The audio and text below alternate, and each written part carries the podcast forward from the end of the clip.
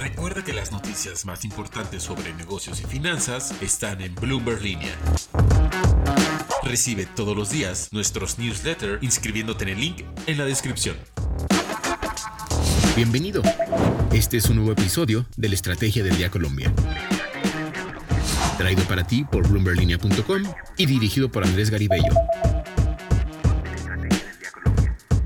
Hola, los saluda Andrés Garibello. Es lunes 7 de marzo y vamos a hablar de la jugada que preparan los Gilinski y que quiere poner en jaque a la estructura del grupo empresarial antioqueño. Además, vamos a hablar de qué fue lo que más encareció en Colombia en las últimas semanas de otro lado, comentaremos sobre el barril Brent que alcanzó los 335 dólares. Y en la guerra de Ucrania, Biden pone sus ojos en América Latina. Y vamos a escuchar la agenda de la semana para América Latina.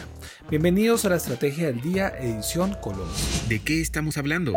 Este mes, los Gilinski quieren romper definitivamente el enroque del grupo empresarial antioqueño GEA. Y lo quiere hacer a la fuerza. Por eso, la estrategia que prepara, según conoció Bloomberg Líneas, es, es echar a andar varias cartas para la próxima Asamblea General de Accionistas del próximo 25 de marzo, cuando Jaime Gilinski llegue como el mayor accionista de ese conglomerado financiero. Bueno, pero ¿qué es lo que quieren hacer? Es que la Asamblea apruebe que se triplique el dividendo propuesto inicialmente por Sura.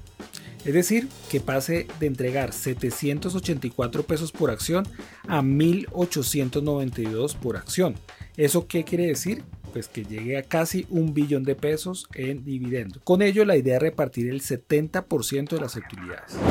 Bueno, ¿y eso cómo se hace? Y aquí viene la otra parte de la historia de lo que pudo saber Bloomberg. Lo que se pondrá sobre la mesa es que Sura venda su participación en Nutresa. El grupo financiero tiene el 35,2% de la empresa de alimentos que hace parte del grupo empresarial antioqueño. Eso es en la práctica vender unos 7,7 billones de pesos. ¿Y esto para qué? Según las fuentes cercanas a la familia de los banqueros, con ese dinero se pretende pagar ese dividendo, reinvertir en la organización y dejar la deuda cero. Pero lo que finalmente se quiere es que se rompa el enroque del grupo empresarial antioqueño. Ahora, posibilidades que lo logre muy altas. Ya los Gilinski son el mayor accionista con el 31,5% de las acciones y esperan 5% más en la tercera OPA.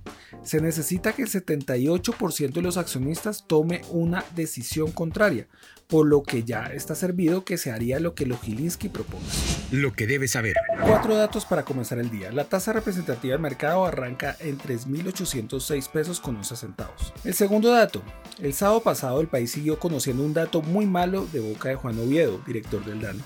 La inflación en febrero llegó al 8% impulsada por la educación que aumentó en 4,48% y los alimentos que aumentaron en 3,26%.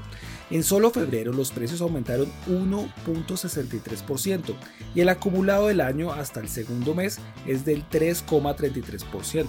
Vale resaltar que la meta de inflación que maneja el Banco de la República es de 3% y maneja un rango de entre 2 y 4%.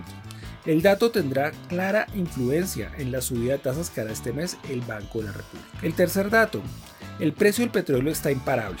Subió a 135 dólares el barril después de una semana en la que Biden, el presidente de Estados Unidos, dijera que está evaluando un embargo sobre los suministros rusos. Incluso JP Morgan prevé que el precio subiría hasta los 185 dólares. El cuarto dato, y también tiene que ver con la guerra en Ucrania.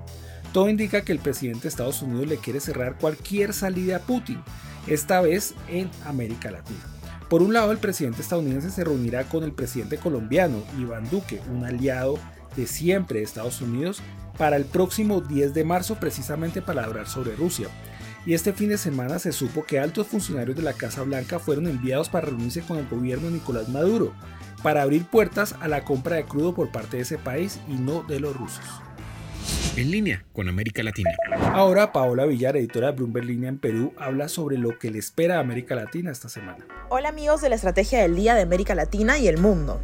Cada día que pasa de la guerra en Ucrania tras la invasión de las tropas rusas y se intensifican los ataques, los mercados reflejan el nerviosismo que se percibe a nivel global y que podría tener fuertes consecuencias. Y con este preámbulo justamente nos toca comentarles cómo cerraron las divisas latinoamericanas la última semana y sin duda varias se vieron afectadas por la inestabilidad global mientras que otras se beneficiaron a raíz de ciertos commodities que están justamente subiendo de precio y continúan en esa tendencia. Fue el caso de Colombia, donde el peso colombiano se apreció más de 2% en comparación al dólar en los últimos cinco días, en gran parte por el incremento del precio del petróleo a nivel global, aunque también tambaleó en la semana.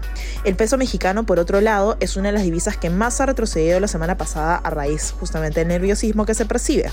Esta semana se esperan más noticias sobre lo que va a pasar con la guerra en Ucrania, mientras que la mayoría de inversionistas están apuntando hacia activos refugio, como lo son el dólar y el oro, para protegerse ante cualquier eventualidad. Dejando de lado estos acontecimientos, vamos con las novedades que se vienen para Latinoamérica esta semana y en gran parte de las naciones justamente se están esperando novedades sobre la inflación. En Brasil va a ser el viernes 11 de marzo cuando se conocerá la cifra de inflación de febrero y luego de la sorpresa al alza en la lectura de mediados de mes, la inflación debería mantenerse elevada en dicho país. Según analistas de Bloomberg se darían aumentos de precio relevantes de ciertos alimentos, electrodomésticos y prendas de vestir.